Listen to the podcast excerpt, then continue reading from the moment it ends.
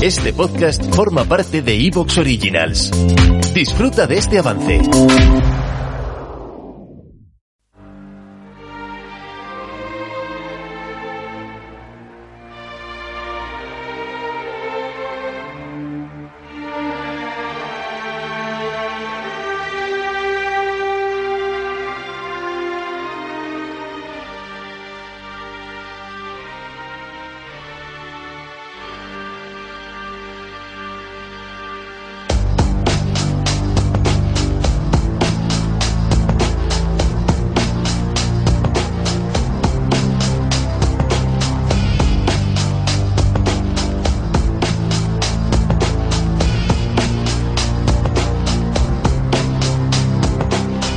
Muy buenas a todos y bienvenidos a un nuevo programa de Economía Directa Radioactividad. Volvemos después de bastante tiempo con un pequeño cambio en el presentador. Como veis, Juan Carlos no va a estar por aquí. En su lugar intentaré llevar yo esto. Y bueno, pues este programa no lo voy a llevar yo solo. Tengo el placer de contar con los compañeros habituales para este tipo de programas, empezando por eh, Rafael Níguez. Muy buenas tardes. Muchas gracias por estar, aquí de nuevo. Hola, muy buenas tardes. ¿Qué tal?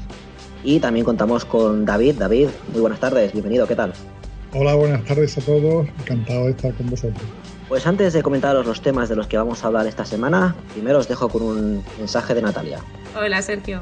El podcast de Banco Sabadell estrena cuarta temporada.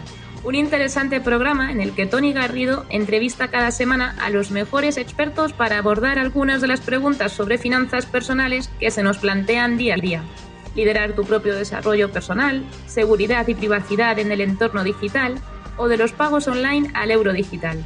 Estas y muchas otras cuestiones son tratadas con la transparencia y el rigor informativo propio de las voces del momento. Podéis escucharlo en las principales plataformas de podcast y en estardondestes.com.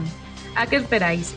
Además son breves pero muy útiles. En cápsulas de unos 10 minutos consiguen abordar las claves de los temas animándonos a reflexionar y extraer nuestras propias conclusiones. Comprueba el gran trabajo que está realizando Tony Garrido junto al equipo del podcast de Banco Sabadell en estardondestes.com. Gracias Natalia. Pues bien, esta semana vamos a hablar de qué va a ser pues de la vacuna para variar. No podía ser otro tema que, ya hacía mucho que, que desde enero creo que no grabamos y ya os hablamos de la vacuna, pues hemos tenido muchos más datos, nuevas vacunas y bueno, pues eh, para ello eh, creo que David eh, has podido investigar bastante.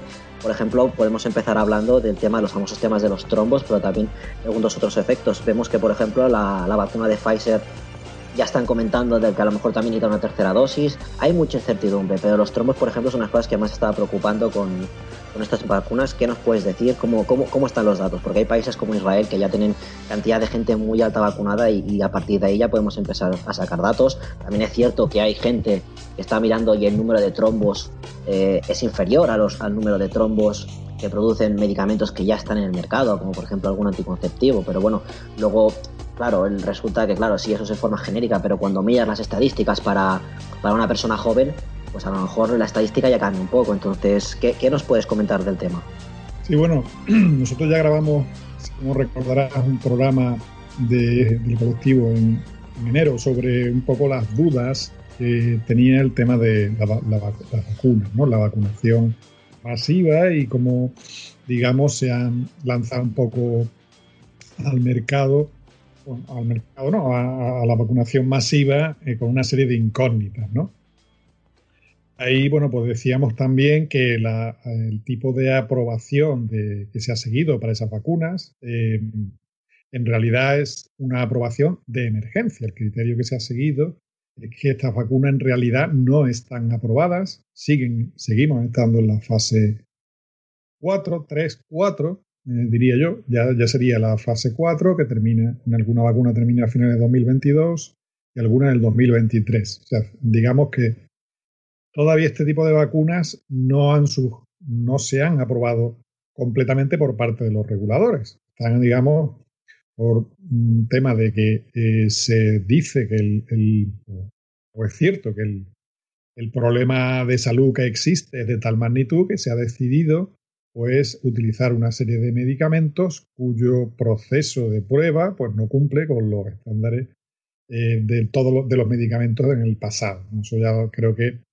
la primera cosa que debe saber todo el mundo, que no es un medicamento aprobado. Entonces ocurre, como puede ocurrir con cualquier medicamento que no ha pasado por todos los procesos, que surjan sorpresas. Y lo que está ocurriendo efectivamente es que hay bastante, está dando algunas sorpresas eh, este tipo de medicamentos. Algunas de ellas, pues, bueno, pues en la escala de, ese tipo de sorpresas, pues como no puede ser de otra manera, tampoco se trata de que sea una barbaridad, de que haya que sean peor que la enfermedad, como a veces se dice, aunque en esto hay que matizar, mm, porque la enfermedad, viendo las estadísticas compiladas, por ejemplo, por John Ioannidis de, mm, y otros científicos famosos, eh, bastante importantes, que han hecho, la enfermedad hay que tener en cuenta el grupo de edad en donde nos fijamos. Eh, por debajo de 70 años,